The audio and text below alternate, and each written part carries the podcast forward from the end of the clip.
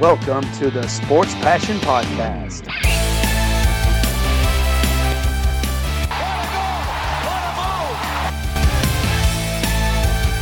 Oh, blocked by James!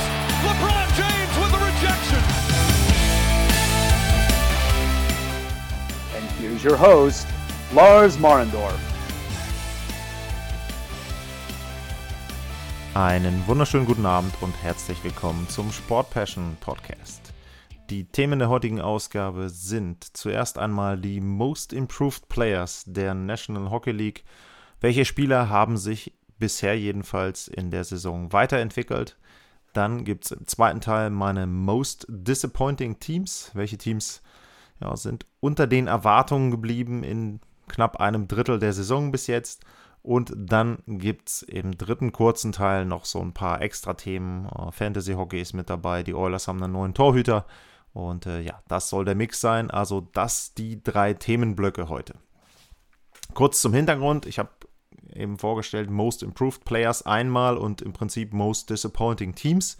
Man hätte natürlich auch erst positiv beides machen können, erst beides negativ. Ich wollte aber so ein bisschen auch eine Gegenüberstellung haben, nicht alles negativ machen und dementsprechend ja, dann etwas unterschiedliche Themenschwerpunkte, einmal eben bei den Spielern und bei den Teams. Und dann möchte ich auch gleich loslegen und bei den Spielern anfangen.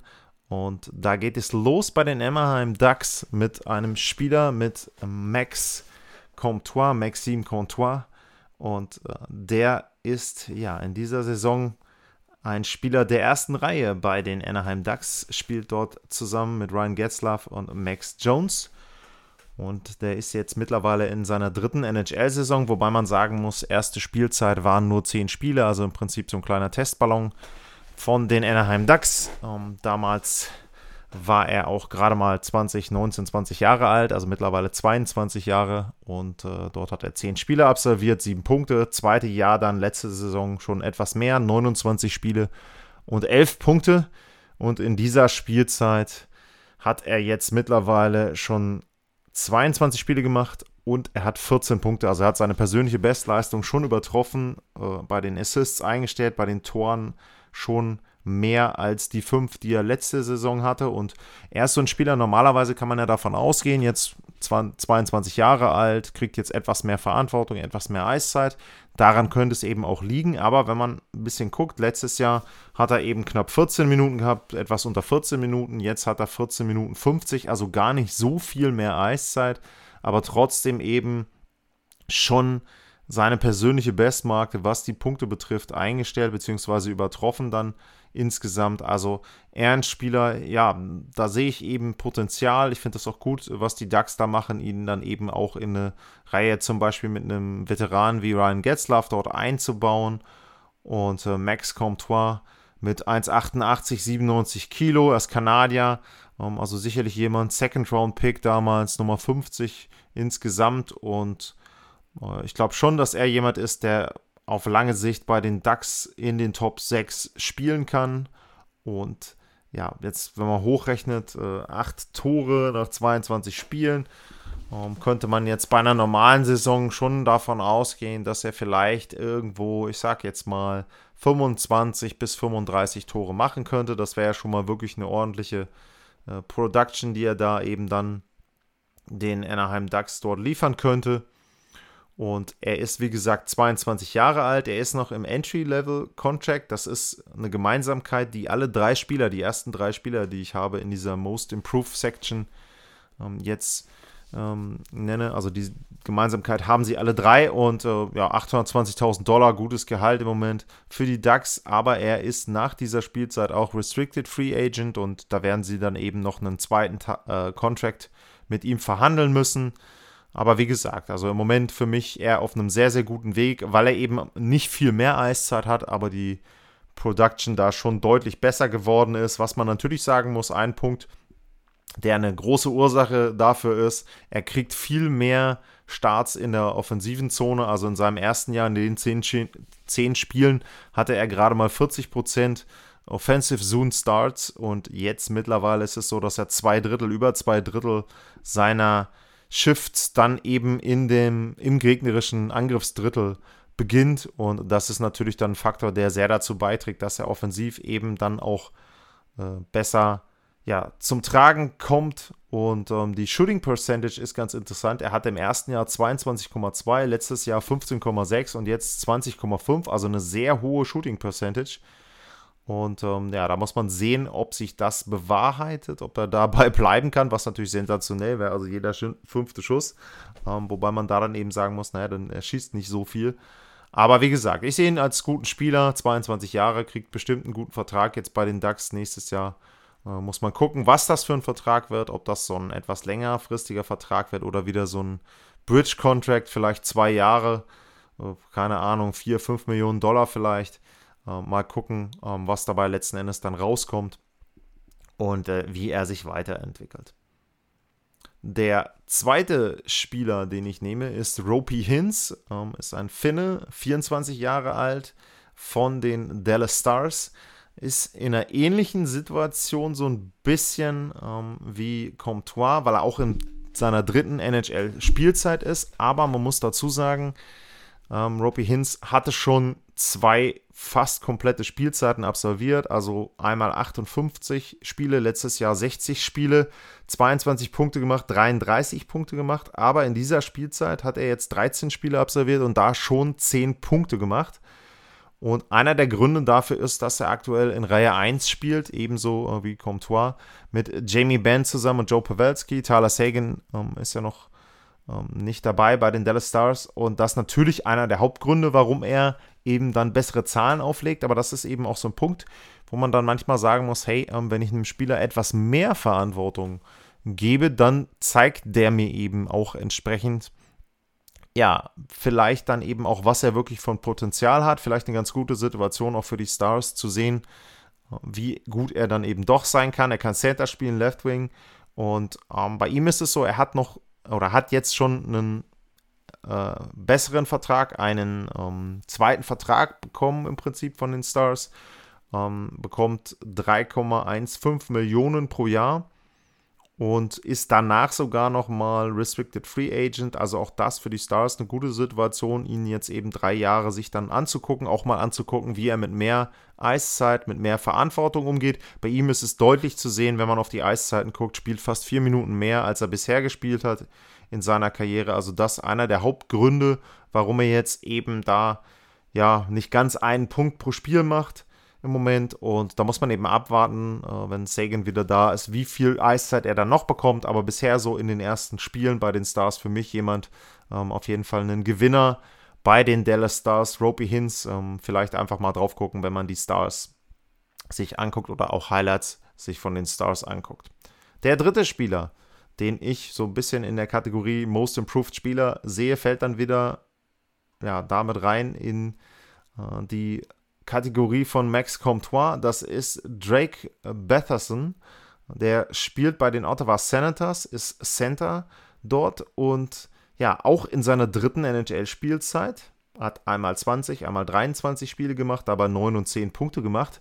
Und in dieser Saison hat er jetzt schon 25 Spiele und hat dabei 18 Punkte gemacht. Also der hat wirklich jetzt schon überall Bestwerte aufgelegt, sowohl was die absolvierten Spiele pro Jahr betrifft, Neun Tore sind persönlicher Bestwert, neun Assists sind Bestwert, Punkte dann sowieso natürlich. Und bei dem ist es eben auch so, ein Spieler, ja, zwei Jahre so ein bisschen reingeschnuppert und jetzt eben dann einer, dem die Ottawa Senators mehr Verantwortung geben. Eiszeit knapp über 16 Minuten im Moment. Ähm, auch bei ihm, wenn man ein bisschen guckt, ähm, kriegt jetzt auch immer mehr Offensive Zone Starts, also knapp 60% seiner Shifts dann eben auch im gegnerischen Drittel. Und auch bei ihm ist es so, er ist im letzten Vertragsjahr seines Entry-Level-Contracts, äh, bekommt dort auch 740.000 ungefähr. Ähm, er war ein Viertrunden-Pick, 121. Pick im 2017er Draft und spielt im Moment dritte Reihe zusammen mit Tim Stützle und Drake äh, und äh, Josh Norris. Norris. Und ähm, ja, auch er eben jemand, der bei den Senators ähm, denke ich, auch jetzt in so einer Art Testphase ist, auch dieses Jahr, um zu sehen, okay, ähm, wo geht die Reise hin? Und dann eben auch wieder die Frage, ähm, ähnlich wie bei Comtois und auch wie beim nächsten Kandidaten, den wir dann gleich haben, ähm, wie sieht es aus mit dem nächsten Vertrag? Also, ähm, ja, kann er äh, dann eben ähm, entsprechend auch einen Bridge-Contract bekommen, bekommt er vielleicht dann auch sogar schon einen längeren Vertrag, drei, vier Jahre. Das muss man eben sehen, wie die äh, Senators ihn dann am Ende der Saison bewerten. Ähm, zu den Senators gab es auch noch eine Frage, ähm, da werde ich dann äh, im dritten Teil drauf eingehen. Und äh, ja, der nächste Spieler bei mir in der Kategorie Most Improved Player ist Jordan Carew und der spielt bei den St. Louis Blues und Carew fällt eben so in eine Gruppe zusammen mit Betherson und mit äh, Max Comtois. Ähm, Carew auch im dritten Profijahr, auch die ersten beiden Spielzeiten wenig Spiele gemacht, 16 Spiele einmal, 28 Spiele einmal, dabei 3 und 9 Punkte letzte Saison. Und in diesem Jahr hat er 22 Spiele bisher gemacht und hat dabei schon 19 Punkte. Also auch da alle persönlichen Bestwerte schon egalisiert und eingestellt. Eiszeit bei ihm jetzt richtig gesprungen, hatte die letzten beiden Jahre 10 oder 11 Minuten, mittlerweile jetzt knapp 15 Minuten. Auch er hat, profitiert davon, dass er aktuell ähm, in der ersten Reihe spielt, zusammen mit Sanford und Ryan O'Reilly. Und auch bei ihm ist es eben so, ähm, Entry-Level-Contract, nach der Saison Restricted Free Agent und auch da werden die St. Louis Blues jetzt schauen, mehr Verantwortung, mehr Spielzeit, wo geht die Reise hin, was können wir mit dem Spieler ähm, anfangen, wo kann man ihn einsetzen, passt der in unser Konzept rein und da ist es eben sehr interessant auch so zu sehen, wie die Teams diese Art von Spieler dann auch ja etwas promoten, kann man so ein bisschen sagen, also ihnen dann auch einfach mehr Eiszeit geben, mehr Verantwortung geben. Wie gesagt, die drei Spieler, ähm, jetzt, wenn man mal äh, Hints rausnimmt aus den bisher genannten von den Vieren, ähm, die drei anderen eben in dieser Kategorie, drittes Profijahr, Vertrag läuft aus, Entry-Level-Contract und jetzt muss man gucken, sowohl für den Spieler als auch eben fürs Team, wie kann es da weitergehen? Also das sicherlich drei Spieler, vier dann insgesamt natürlich, wenn man Hints mit gucken will, wo man noch mit draufschauen kann bei den Most Improved Players. Und dann habe ich noch zwei Spieler, die fallen so ein bisschen in eine Kategorie, ähm, nicht ganz Most Improved, aber so ein bisschen vielleicht Comeback Player. Äh, da ist zum einen Vincent Trocek äh, mit dabei, der spielt mittlerweile bei den Carolina Hurricanes, war lange Jahre bei den Florida Panthers unterwegs, hat bei den Panthers auch schon mal eine Saison gehabt, äh, 2017, 18, da hat er in 82 Spielen 75 Punkte gemacht, hat 31 Tore geschossen also das ist ja schon eine wirklich gute Spielzeit gewesen. Aber dann, wenn man jetzt mal dann guckt, seitdem ähm, 10 Tore und äh, letzte Saison ähm, dann Florida und Carolina gespielt, 11 Tore. Ähm, also so ein bisschen, ja, auch auf dem absteigenden Ast. Aber jetzt in Carolina ist er eben auch wieder richtig gut mit dabei. 21 Spiele, 19 Tore, äh, 19 Punkte bisher, 21 Spiele, 12 Tore, also fast oder mehr als in jedem zweiten Spiel getroffen. Ähm, also er sehr, sehr gut drauf im Moment. Spielt auch Reihe 1 äh, zusammen mit McGinn und ähm, Martin Nessers. Und ähm, ja, also bei ihm eben auch so ein bisschen Comeback-Player. Er hat schon mal gezeigt, dass er fast einen Punkt pro Spiel äh, auflegen kann. Die Saison eben auch. Ähm, kriegt viel Eiszeit im Moment, fast 19 Minuten.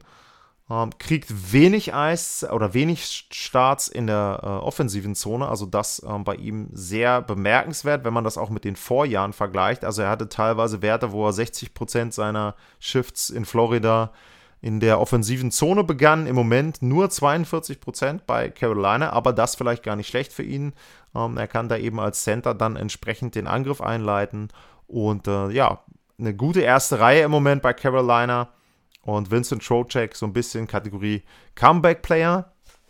Und auch der zweite Spieler, ähm, ja, nicht ganz Comeback Player, aber jemand, der auch nicht mehr in Rookie Contract reinfällt, der aber trotzdem gerade erstmal sein zweites Jahr NHL hat. Und ähm, die Rede ist von Carter Verhage ähm, und äh, der ist mittlerweile bei den Florida Panthers, hat im letzten Jahr für Tampa Bay gespielt, hat dort äh, auch acht Spiele in den Playoffs gemacht, hat den Stanley Cup gewonnen. Und bei ihm ist ganz interessant, der ist mittlerweile schon 25 Jahre alt, also nicht so wie die beiden, äh, wie die anderen, die alle 22 Jahre ungefähr sind und ähm, schon im dritten Jahr NHL sind. Er ist schon 25, aber erst im zweiten Jahr. Ganz interessant. Und bei ihm ist es eben so, ja, letztes Jahr 52 Spiele äh, für Tampa Bay gemacht, aber 13 Punkte. Und die Saison jetzt für den Nachbarn aus Florida, die Panthers, 21 Spiele, 15 Punkte. Und bei ihm deutlich auch natürlich zu sehen wieder ähm, ganz klar fast doppelt so viel Eiszeit, 9,22 letztes Jahr, 17,27 dieses Jahr. Und ähm, bei ihm ist das dann eben so, ja, man hat gesehen, was er kann in Tampa. Da war es so, er hat ähm, sehr gut dort reingepasst, auch wenig Geld gekostet. Das war natürlich etwas, was die Lightning gesucht haben für die unteren Reihen und jetzt eben dann in ähm, Florida mit Barkov und Vatrano zusammen, auch Reihe 1 und viel Spielzeit. Und er ist ein richtiges Schnäppchen, finde ich, vom Vertrag her, wenn man jetzt guckt. Eine Million kriegt er für dieses Jahr, eine Million fürs nächste Jahr, ist dann sogar nochmal Restricted Free Agent, hat dann zwar diese Arbitration Rights, wo er dann, wenn es keinen Vertrag gibt, um dort entsprechend dann ja quasi eine äh, Gerichtsverhandlung von einem Schiedsgericht sozusagen ähm, dort ähm, anstoßen kann. Aber das ist wirklich ein super Vertrag für die Panthers, wenn der so weiterspielen kann. Also, wenn man eben guckt, 21 äh, Spiele, 15 Punkte, wenn man auf eine normale Saison geht, irgendwo bei 60 Punkten dann rauszukommen, 55 bis 60 Punkte für einen Spieler, der dich eine Million im Jahr kostet. Also, das ja auch jemand ähm, Most Improved oder vielleicht eher so dann die Kategorie, ähm, der ja hat seine Chance jetzt genutzt mit mehr Spielzeit und ähm, wie gesagt, Carter Verhack, ähm, jemand, also auf jeden Fall auch beobachten, 25 Jahre, klar, ein Tick älter als die anderen, aber eben auch jetzt bei den Panthers auch jemand, der da ja für den guten Start mitgesorgt hat und entsprechend dann auch vielleicht mit den Panthers dann dieses Jahr in den Playoffs auch ein bisschen mehr erreichen kann und dort eben dann, muss man ja auch sagen, Erfahrung mitbringt aus Tampa. Klar, hat dort nicht viel gespielt in den Playoffs, aber trotzdem, er hat schon mal einen Stanley Cup gewonnen. Und ähm, das können ja dann eben auch nicht viele Spieler sagen, ähm, die dort in Florida in der Mannschaft stehen. Das war Teil 1 der Sendung und dann kommen wir nach den positiven Überraschungen bei den Spielern, Spielern, die sich verbessert haben und die auf einem guten Weg sind, zu den negativen Überraschungen, was die Teams betrifft. Äh, bis gleich.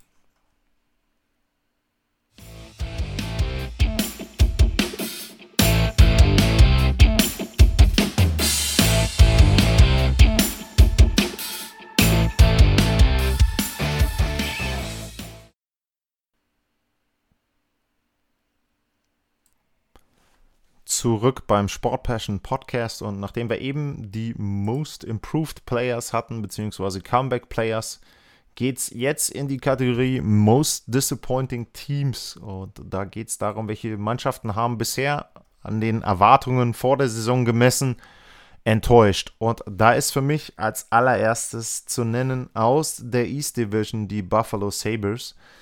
Und man muss jetzt ein bisschen gucken, die Standings der NHL sind ja so durch die Corona-Epidemie und durch die verlegten Spiele ein bisschen durcheinander. Deswegen äh, habe ich jetzt gewählt, dass wir mal nach der Points Percentage gehen. Und wenn man die Points Percentage sich anguckt, dann gibt es hinten zwei Teams, die Senators und die Red Wings. Das sind die schlechtesten aktuell. 25 Spiele und 34 Prozent der Punkte haben die sich geholt. Das sind 17 ähm, in dem konkreten Fall. Dann haben wir die Sabres und die haben 20 Spiele gemacht, haben 15 Punkte und das sind 37,5 Prozent der möglichen Punkte und das ist eben, wie gesagt, der drittschlechteste Wert. Und das ist natürlich ein Wert, ja, da muss man sagen, also ganz, ganz furchtbar für die. Äh, vor allem, wenn man sich jetzt überlegt, was ist denn im Sommer passiert? Mit Taylor Hall haben die sich den Free Agent als Stürmer oder beziehungsweise den Free Agent bei den Forwards, bei den Skatern geholt, der auf dem Markt war. Ein Jahr Vertrag, hat gesagt, ja, ich komme, gehe zu einem Verein, um dort einen Stanley Cup zu gewinnen. Und äh, mit Jack Eichel zusammen jetzt eine super erste Reihe und das ist eine tolle Kombination, passt vielleicht auch vom Alter her noch ganz gut. Ja, und ähm, was soll man sagen? Also, äh, es ist ziemlich furchtbar, was dort in Buffalo im Moment passiert. Taylor Hall hat in seinem allerersten Spiel für die Sabres, allerersten Saisonspiel, ein Tor gemacht und seitdem keins mehr. 19 Spiele ohne Tor, 12 Punkte hat er in 20 Spielen jetzt. Ähm, das ist natürlich viel zu wenig, wenn du mit ihm zusammen, dann mit Jack Eichel zusammen die Playoffs erreichen willst. Äh, Jeff Skinner äh, hat in 17 Spielen gar kein Tor erzielt. Das war der große Free Agent von vor zwei Jahren, hatte 40 Tore damals erzählt. Kann man eigentlich überhaupt nicht mehr nachvollziehen, erzielt damals, ähm, kann man überhaupt nicht mehr nachvollziehen, wie er das geschafft hat. 40 äh, Tore 18, 19, letztes Jahr 14 in 59 Spielen, bisher jetzt 0 in 17. Dazu eine überragende Ausbeute von einer einzigen Vorlage. Waren healthy, scratched jetzt schon diverse Spiele. Also bei den Sabres, ähm, wenn man dann die anderen Statistiken sich anguckt, also einmal geschaut auf die Tore, sie sind auf Platz 28 mit 2,2 Toren pro Spiel. Interessant dabei, die Sabres haben das drittbeste Überzahlspiel mit 30,6 Prozent, aber sie spielen kaum Überzahl, weil sie überhaupt oder wenig Strafzeiten generieren. Sie bekommen auch wenig Strafzeiten. Also sie sind die Mannschaft, die mit Abstand die wenigsten Strafzeiten in der NHL bekommt. Nur sie generieren auch überhaupt keine Strafzeiten, so gut wie jedenfalls nicht. Und dann nützt dir natürlich ein Powerplay von 30 Prozent auch nichts, äh, wenn du dann eben ja entsprechend keine Strafzeiten generierst. Also sie generieren auch generell, wenn man jetzt mal auf die Advanced Metrics guckt, sie generieren auch generell kaum Torchancen. Sie haben äh, gerade mal bei den Hochkarätern, bei den hochkarätigen Torchancen, haben sie in 20 Spielen 13 Stück geschafft und ähm, haben damit gerade mal 40 Prozent der Tor hochkarätigen Torchancen, die in den Spielen sind, wo sie ähm, auf dem Eis stehen, also 39,39. Nashville ist gleich schlecht, nur die Canucks, äh, komme ich gleich noch zu, sind noch schlechter. Also Buffalo ähm, ja, da wirklich schlecht. Wenn man guckt, ein Lichtblick äh, bei den Sabres ist so ein bisschen die Safe Percentage von 90,9%. Aber da muss man jetzt natürlich sagen, ähm, Pech gehabt. Linus Ulmark ist mit einer Lower Body Injury erstmal für einen Monat raus. Ähm, der fällt einen Monat aus. Ähm, ähm, also da eben ja eine sehr, sehr schlechte Situation im Moment in Buffalo. Die haben natürlich Pech gehabt ähm, ganz klar muss man sagen, dadurch durch die Geschichte mit New Jersey zusammen mit den ganzen Covid-19-Infektionen, ganz klar, das habe ich auch gesagt, ähm, dass die Liga sich da schlecht verhalten hat. Nur trotzdem, das erklärt ja dann eben auch nicht, äh, dass du in den anderen Spielen schlecht bist. Ähm, aus deutscher Sicht ähm, Tobias Rieder jetzt äh, vier Tore in 18 Spielen. Das sind schon genau die vier Tore, die er in Calgary letztes Jahr hatte, sind vier mehr als in seiner Spielzeit in Edmonton. Aber ja, ist eben auch, ähm, also für ihn ähm, auch natürlich eine schwierige Situation. Er hat die beste Shooting Percentage seiner Karriere dort bisher in Buffalo. Also das vielleicht noch so ein ganz kleiner Lichtblick. Aber wie gesagt, die Sabres ähm, sehr schlecht. Äh, interessant dabei, ähm, Jack Eichel hat in dieser Spielzeit noch keine No-Trade-Clause, also den könnten sie noch tauschen. Ähm, ist halt die Frage, ob du der, deinen Franchise-Player gleich wieder loswerden möchtest, bevor überhaupt irgendwie ähm, ja, da ein Run war. Ähm, Taylor Hall hat eine No-Trade-Clause, also der kann selber bestimmen, wo es hingeht, wo die Reise hingehen sollte, falls sie ihn loswerden sollten oder wollen. Ähm, und ja, ähm, ich glaube, dass der Playoff-Drought, der in Buffalo der längste ist in der gesamten NHL, dass der so weitergehen wird. Und äh, interessanterweise gab es ein Foto bei Twitter aus der letzten Playoff-Saison der Buffalo Sabres. Da gab es die Atlanta Thrashers noch. Also das so ein bisschen zur Einschätzung, wie lange das schon her ist, dass man in Buffalo Playoff gesehen hat, äh, Playoff Eishockey gesehen hat. Also Buffalo Sabres, eines der enttäuschendsten Teams bisher in dieser Spielzeit. Die zweite Mannschaft, die bei den Most Disappointing Teams heute auftaucht, die habe ich eben schon genannt. Das sind die Vancouver Canucks. Und da sieht man mal, dass man mit verschiedenen Variationen von schlecht eben dann auf so einer Liste auftauchen kann. Während Buffalo Probleme hat, Tore zu schießen, haben die Canucks in dieser Spielzeit deutliche Probleme, Tore zu verhindern. Die kriegen 3,46 Tore pro Spiel. Da ist nur San Jose und die Ottawa Senators, die dort wieder auftauchen. Die beiden Mannschaften sind dort schlechter als die Vancouver Canucks. Und wenn ich eben davon geredet habe, dass Buffalo das fairste Team der Liga ist mit den wenigsten Strafzeiten, dann haben die Canucks bisher 278 Strafminuten gesammelt und liegen damit deutlich auf Platz 1 in dieser Kategorie, beziehungsweise wenn man es denn dann auch, wie man es machen muss, negativ ausdrückt, liegen sie eben auf dem letzten Platz in der NHL. Ähm, dazu kommt ja Powerplay bei den Canucks, äh, wenn ich mal gucke, ist auch im untersten Drittel 17,4 Prozent. Ähm, dann das Penalty Killing, was natürlich wichtig ist, wenn du, einen, wenn du viele Strafzeiten kassierst. Das ist gar nicht so schlecht, Platz 13, aber wie gesagt, wenn du jetzt dauernd in Unterzahl bist, dann nützen dir die 80,4% auch nichts, weil du dann eben trotzdem häufig Gegentore kassierst und äh, ich will mal gucken, sie haben auch, wenn ich das jetzt mal danach sortiere, sie haben ja nicht die meisten Powerplay-Tore kassiert. Ähm, da sind noch ein paar andere Mannschaften davor. St. Louis interessanterweise, hätte ich jetzt nicht gedacht. Äh, wobei ich glaube, da ist dies eine Colorado-Spiel ziemlich ausschlaggebend. Aber die anderen Mannschaften, die eben vor äh, Vancouver noch liegen oder die ähm, dann entsprechend da noch schlechter sind, sind New Jersey, Detroit, Nashville und Ottawa.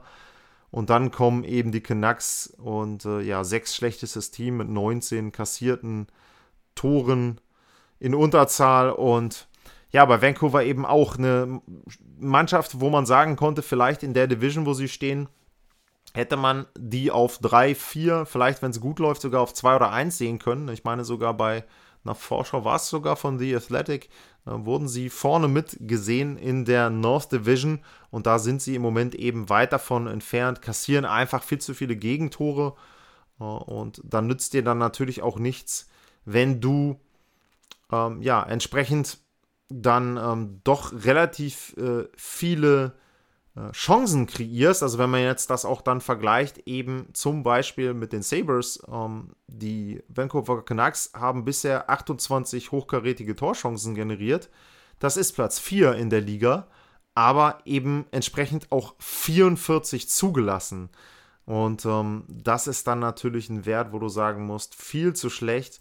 Ähm, das sind mit Abstand, mit deutlichem Abstand die meisten hundertprozentigen Torchancen, die sie zugelassen haben. Und wenn man da guckt, ähm, da sind der, der Abstand ist wirklich riesig. Es sind nämlich 44, die Vancouver zugelassen hat. Und dann als nächstes kommen die Penguins mit 33, Ottawa mit 31, Columbus mit 31. Also man sieht dann, die anderen Mannschaften reihen sich dann da schön langsam hintereinander ein. Aber eben Vancouver, wie gesagt, also die lassen einfach viele große Chancen zu, kassieren dadurch dann auch entsprechend viele Tore. Und äh, ja, da kannst du dann eben einen Braden Holtby noch haben, der dir vielleicht dann eben noch ein bisschen hilft ähm, in einer normalen Saison. Aber wenn du halt so viele ja, Torchancen zulässt, dann ist das schlecht. Bei den Schüssen muss man sagen, ähm, sie schießen 31,2 äh, Mal selber aufs Tor. Das ist okay. Ähm, sie lassen aber nach Chicago auch die zweitmeisten Torschüsse zu.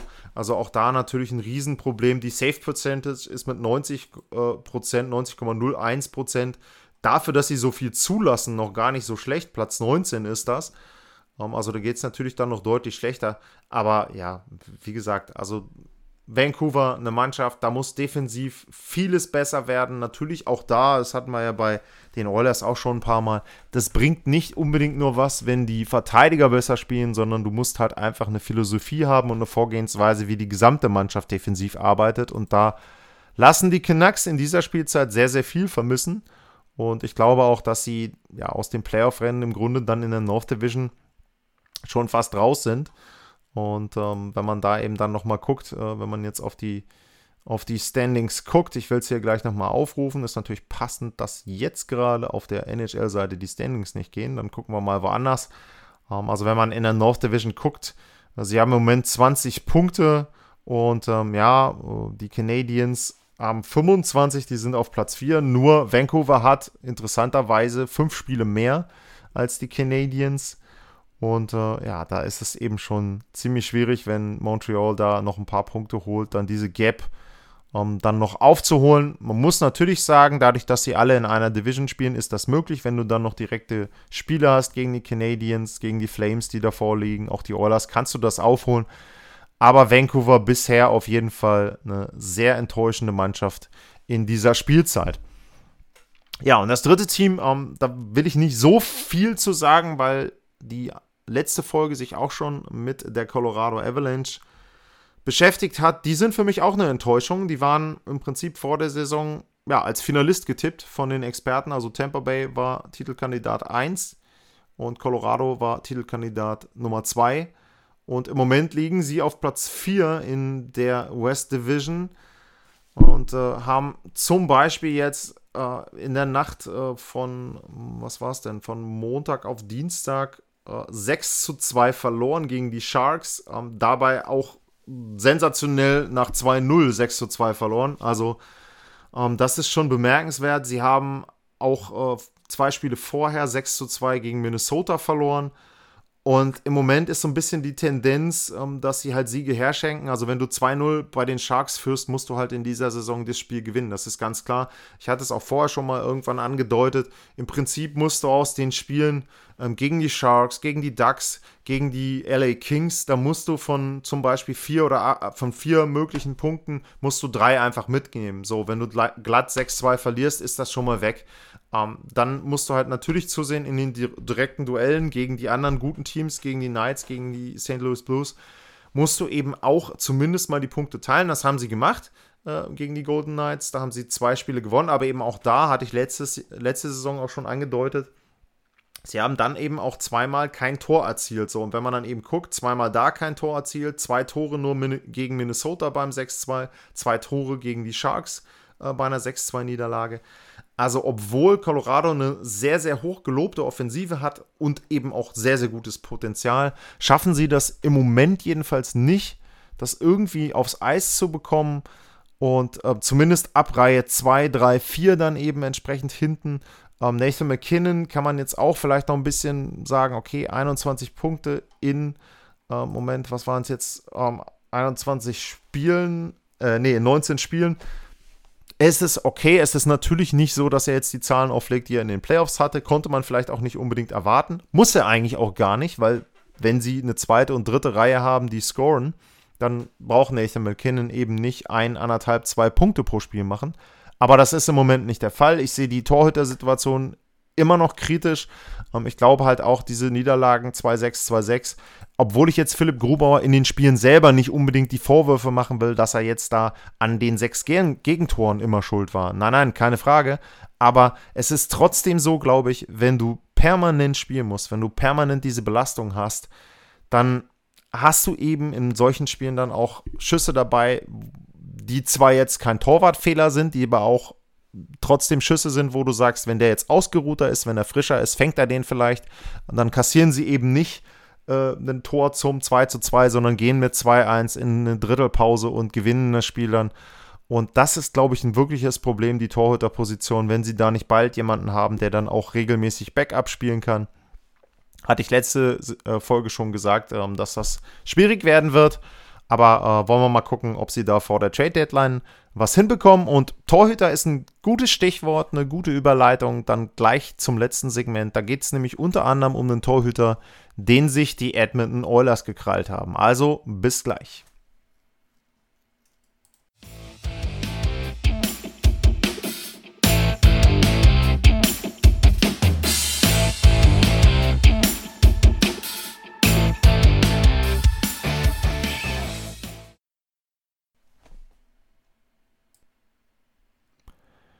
Zurück beim Sport Passion Podcast und der dritte Teil, das wird so ein bisschen ein Sammelbecken jetzt für ein paar Themen. Thema Nummer eins sind die Edmonton Oilers, die haben sich einen Torhüter geholt im Waiver Draft.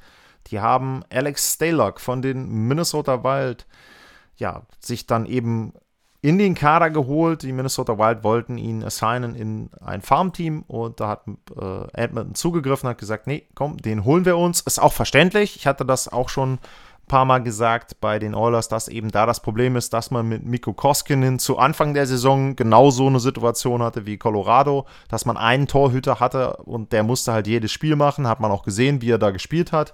Mittlerweile ist Mike Smith zwar wieder gesund, aber trotzdem finde ich persönlich es eine sehr gute Entscheidung der Oilers, sich damit Staylock einen Veteranen zu holen, einen Spieler, der bereits NHL-Erfahrung hat, der viel NHL-Erfahrung hat, ähm, wenn man dann eben guckt, äh, neun Jahre, 151 Spiele, äh, davon ähm, 61 gewonnen, also ähm, Staylock war verletzt den ersten Monat bisher, hat also diese Saison noch nicht für Minnesota gespielt, hat aber wenn man dann mal ähm, auf die Statistiken guckt, letztes Jahr 38 Spiele gemacht, hat davon 20 gewonnen, hatte eine Safe Percentage von 91%, 2,67 der Gegentorschnitt. Ähm, jetzt kann man natürlich sagen, okay, ähm, drei Torhüter brauchst du nicht unbedingt, aber wie gesagt, Koskinen äh, wirkte für mich so ein bisschen überspielt, Mike Smith auch verletzungsanfällig und da finde ich es schon wirklich einen, einen, guten Move von den Oilers, sich eben Staylock da noch zu holen. Auch der Vertrag, äh, 785.000 Dollar bekommt er dieses Jahr, auch nächstes Jahr, auch das sehr interessant, vielleicht dann auch jemand, den man da nochmal als Backup mit drin behält. Äh, bei Smith ähm, läuft ja der Vertrag aus. Und ähm, ja, ich finde es einen guten Move äh, von den Oilers. Ist ja nicht immer so, dass man die loben kann, was ähm, die Torhüterposition betrifft, aber in dem Fall für mich eben auch kleines Sicherheitsnetz. Wie gesagt, Verletzungen, überspielten äh, Torhüter in Koskinen, Mike Smith hat einen guten Start jetzt gehabt, hat von den ersten neun Spielen sechs gewonnen, auch wirklich ähm, gut gehalten bisher. Also das eine sehr positive Entwicklung. Aber sie haben jetzt eben mit Alex Staylock da jemanden, den sie dann auch bringen können und nicht unbedingt wieder Koskinen verheizen müssen, der vielleicht eben dann auch erstmal so ein bisschen, bisschen Ruhe braucht und äh, ja, sich da auch mal erstmal wieder ein bisschen finden muss. Also das, ähm, ja, die Oilers-Transaktion der Woche sozusagen. Dann gab es eine Frage, hatte ich schon ähm, erwähnt. Die ist von äh, Jolly Rogers, at 1 Jolly Rogers. Und die Frage ist, sind die Senators besser als gedacht? Oder bestätigt sich in den letzten Wochen, dass die North Division im Vergleich zu den anderen Gruppen, besonders in der Breite, schlechter aufgestellt ist? Ähm, da muss ich sagen, so ein bisschen, wenn ich mir jetzt die Standings angucke, dann würde ich schon sagen, ähm, es bestätigt sich im Prinzip der Eindruck, den man auch vor der Saison hatte. Denn wenn ich jetzt gucke, wo die äh, Senators stehen, dann stehen sie ja im Moment jedenfalls am Tabellenende. 25 Spiele, 17 Punkte. Und da hatte man sie auch erwartet. Wenn damit jetzt natürlich gemeint ist, dass die Senators so ein paar Ausrufezeichen vielleicht gesetzt haben zuletzt. Unter anderem auch dadurch, dass Tim Stützel jetzt Rookie of the Month geworden ist, ähm, aber eben auch natürlich durch ein äh, paar Spiele, die sie gewonnen haben. Dann kann man natürlich sagen, es gab so ja, ein, zwei Resultate. Sie haben natürlich äh, gut begonnen mit dem ersten Sieg ganz am Anfang, ähm, gleich gegen Toronto. Danach aber dann eben, ähm, ja, insgesamt, lass mal durchzählen, 2, 4, 6, 8, 9 Spiele, wo sie gar nicht punkten konnten gegen Montreal gewonnen, äh, zwischendrin dann mal gegen Winnipeg, gegen äh, die Maple Leafs. Das war natürlich dieses Spiel, was so ein bisschen dann, ja, ich sag jetzt mal, für Unruhe gesorgt hat, ein bisschen die typische Panik im Medienbereich in Toronto, weil eben die Maple Leafs da eine hohe Führung verspielt haben und dann gegen die Senators verloren haben. Gut, ja, pff, kann halt mal passieren. Ich meine, sie haben einen Punkt mitgenommen, Toronto. Sie haben dann aus den drei Spielen gegen die Senators fünf von sechs mitgenommen. Also, ob du da jetzt eine Führung verspielst, okay, kann passieren. Darf dir nicht zweimal passieren, ist den äh, Maple Leafs nicht passiert. Und auf der Gegenseite, wenn man jetzt die letzten sechs Spiele sich anguckt, dann haben davon die Senators vier gewonnen. Das ist richtig. Aber auch da muss man gucken, gegen wen ging es denn? Es ging zweimal gegen die Canadiens Stichwort Trainerwechsel, Stichwort äh, Panikmodus in Montreal dann eben. Da haben sie einmal nach Overtime gewonnen, einmal nach Shutout. Dann hatten sie ein um, Superspiel gegen Calgary, 6-1 gewonnen, haben dann das nächste gleich aber auch mit 6-3 verloren und nochmal gegen Calgary 5-1. Ähm, ja, jetzt muss man aber auch da gucken, wo stehen denn die Flames? Und die Flames stehen auf Platz 5 in der Division. Also auch da mit einem negativen Rekord. Und im Grunde musst du halt sagen, dass jetzt die Senators dann doch mal ein Spiel gegen die Mannschaften, die auch unten mit drin stehen in ihrer Division gewinnen können oder auch gegen die oberen mal eins gewinnen können von drei, vier Spielen. Das ist schon okay. Ähm, das ergibt sich vielleicht auch so ein bisschen durch diese Art, wie die Spielzeit im Moment äh, oder wie die Saison jetzt gescheduled ist, also wie der Spielplan aussieht. Wenn du dann eben ja, von vier Spielen dann doch mal eins nach Overtime gewinnst, nach Shutout gewinnst gegen die richtig guten Teams wie die Maple Leafs. Ähm, Canadiens, wie gesagt, waren in der Krise. Calgary sind nicht so gut. Könnte man jetzt auch vielleicht als disappointing Team sehen. Nicht ganz so wie die Canucks. Also ich würde nicht sagen, dass die Senators deutlich besser spielen als das, was man erwartet hat. Sie haben sicherlich, hatte ich ja dann eben entsprechend auch aufgeführt im ersten Teil der Saison, äh, äh, der Sendung, ähm, dass sie eben dann auch ein paar Spieler haben. Tim Stütze hatte ich ja eben noch genannt. Ähm, wenn man dann eben auch auf äh, Betherson guckt, der ist auch jemand, der jetzt bisher jedenfalls positiv überrascht hat. Ähm, also die Senators natürlich ein Team, was in der Entwicklung ist, aber sie sind trotzdem schlecht. Sie sind auch für mich mit Abstand das schlechteste Team der Division. Da werden sie auch auf dem letzten Platz landen. Und jetzt insgesamt zur Division noch was zu sagen. Ich glaube, man muss in dieser Spielzeit aufpassen, was Vergleiche betrifft, weil es sehr schwierig ist, dadurch, dass die Mannschaften untereinander zu spielen, da richtige Schlüsse draus zu ziehen, was jetzt die Leistungsfähigkeit gegen andere Mannschaften betrifft. Die North Division ist eine Division mit sehr, sehr vielen Toren bisher gewesen, deutlich mehr als die anderen äh, Divisions. Und ähm, das ist ja für die Kanadier schön, weiß ich aber nicht, inwieweit sich das dann auch in den Playoffs niederschlägt. Was man sagen muss, es wird halt nachher sehr, sehr extrem darauf ankommen, noch mehr, glaube ich, als in anderen Spielzeiten, welchen Gegner du erwischt und wie kommt der aus den anderen Playoff-Serien raus mein Beispiel ist im Grunde jetzt schon oft äh, das gleiche gewesen. Die West Division, Vegas, St. Louis, Colorado, die erwarte ich da, auch wenn ich die Avalanche jetzt im Moment ein bisschen in der Krise sehe. Die drei erwarte ich auf 1, 2, 3. Und nehmen wir mal an, dann kommt, äh, spielt Colorado gegen St. Louis. Colorado setzt sich doch durch. Die setzen sich dann auch noch durch gegen die Vegas Golden Knights dann haben die gegen zwei sehr, sehr gute Mannschaften gespielt. Und wenn die dann im Halbfinale auftauchen und du hast dann eben da die Toronto Maple Leafs, dann kannst du natürlich sagen, keine Ahnung, Colorado hat die bessere Verteidigung gehabt, sie haben auch eine gute Offensive, die Maple Leafs haben das vielleicht so nicht gehabt, haben eben die vermeintlich leichtere Division gehabt. Ja, ist schön, äh, jada, jada, jada, aber das bringt dir nichts, wenn die ausgeruht sind und dann entsprechend äh, eine Playoff-Serie dann trotzdem ausgeglichen gestalten können oder gewinnen können. Also, wie gesagt, Quervergleiche sehr, sehr schwierig.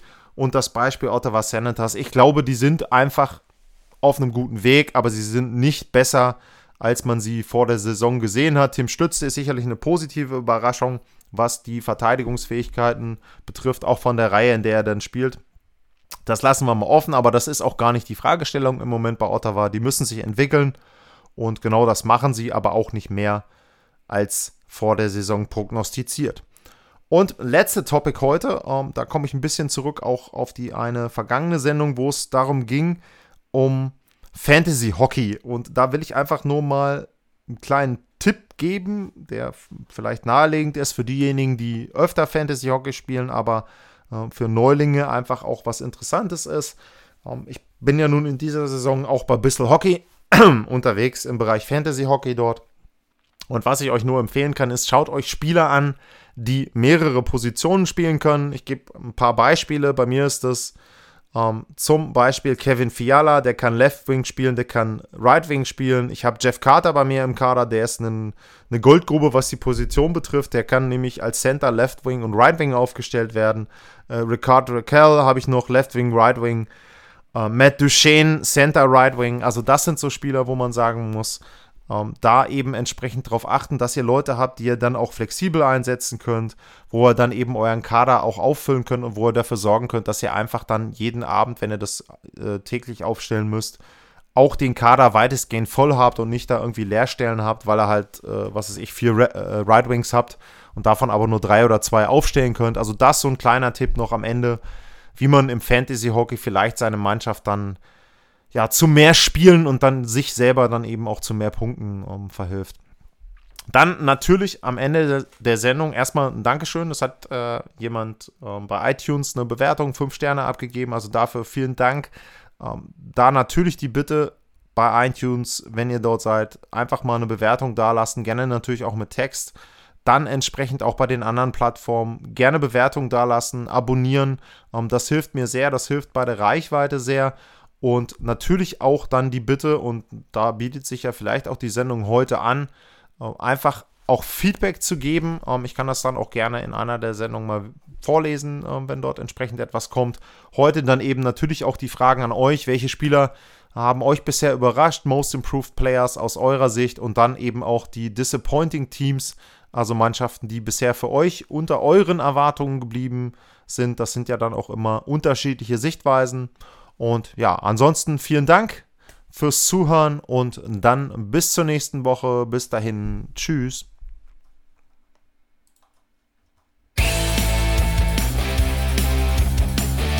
Sportliche Grüße. Das war's, euer Lars.